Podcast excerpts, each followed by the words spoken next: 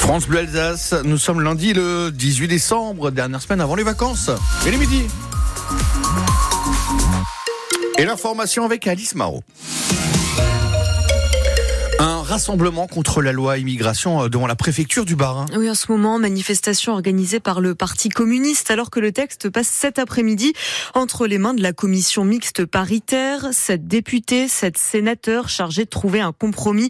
Pour sortir de l'impasse, il faut un accord entre les républicains et la majorité. Et après des jours de tractation, on n'y est toujours pas, Paul Barcelone. C'est en bonne voie, affirme l'entourage de la première ministre pour qui la négociation a été constructive dès sa sortie du bureau d'Elisabeth Elisabeth Borne hier, Eric Ciotti a lui-même listé sur le réseau X, je le cite, les acquis à confirmer, prestations sociales, déchéance de nationalité, exclusion du droit du sol pour les criminels qui ne sont plus des points bloquants ce matin.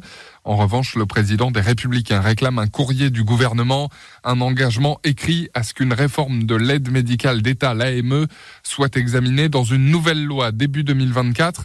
Il veut aussi des garanties sur les procédures d'éloignement et d'expulsion des clandestins. Manière pour la droite de faire monter les enchères et de ménager le suspense avant la commission mixte paritaire.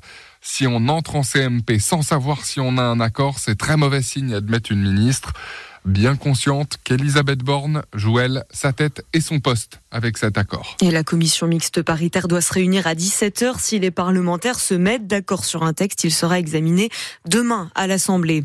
Le plan blanc est maintenu en Alsace. L'agence régionale de santé demande aux hôpitaux de prolonger la réorganisation des soins.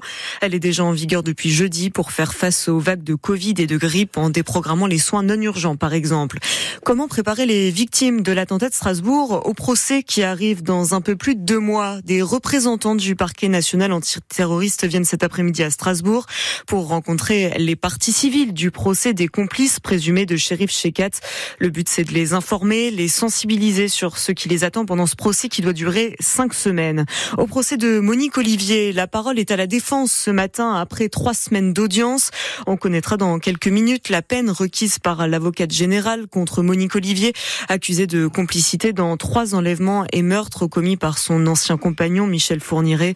Monique Olivier risque la prison à perpétuité. Le verdict est attendu demain. Des foulards Hermès dérobés au musée des étoffes de Mulhouse retrouvent aujourd'hui les collections. 76 foulards anciens ont été retrouvés. Personne n'a été condamné dans cette affaire, mais l'ancien conservateur du musée est mis en examen, Simon Soubieux.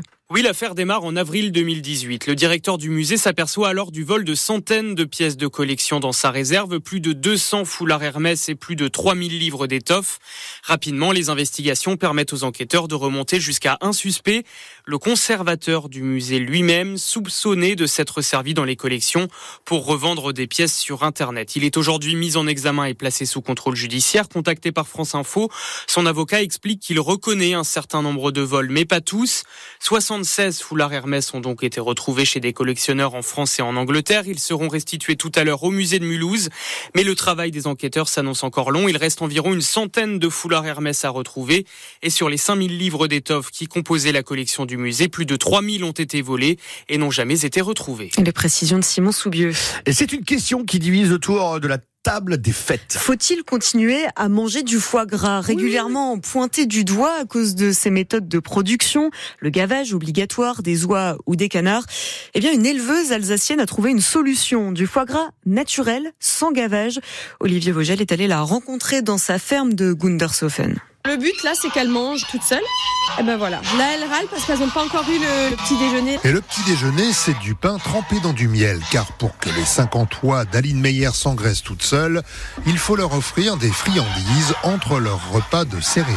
C'est comme nous. Si on a des petits plaisirs à côté, bah, on va forcément manger un peu plus. Sans gavage, il faut démarrer deux mois plus tôt avec à l'arrivée des foie gras plutôt modestes. Ça reste une réserve énergétique qui est naturelle chez l'oie parce que l'oie qui migre, elle a besoin de cette réserve énergétique. Le but, c'est pas d'aller sur un foie aussi gros que euh, sur un foie qui est gavé. Moi, mon but, c'est d'atteindre les 400-500 grammes, alors qu'avec du gavage, on peut monter sur des foies à 1 kg, 1 kg 2. Pourquoi ne pas gaver les oies comme son mari ou ses parents le font? Moi, personnellement, j'aime pas faire ça. Ça me fait plaisir de les voir euh, heureuses. J'aime bien les voir se balader euh, jusqu'à la fin. La fin, ce ne sera que dans un an, car Aline Meyer veut encore affiner ce qu'elle donne à manger à ses oies. Son père, Didier, gaveur traditionnel, est plutôt admiratif. Faut être un peu fou Hein. Moi, je crois qu'elle va y arriver, mais ça va mettre peut-être un an ou deux. Là, ça sera du foie moins gras, mais la demande pour titres de la chose est là. À condition d'y mettre le prix, 530 euros le kilo, trois fois le prix du traditionnel et sans l'appellation.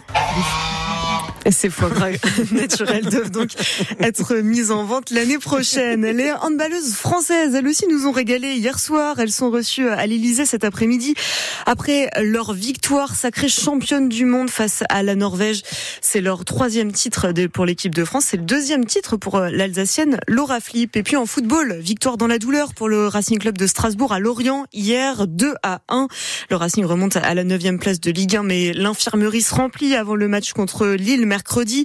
Trois joueurs strasbourgeois ont été blessés, dont Lebo Motiba gravement touché au genou.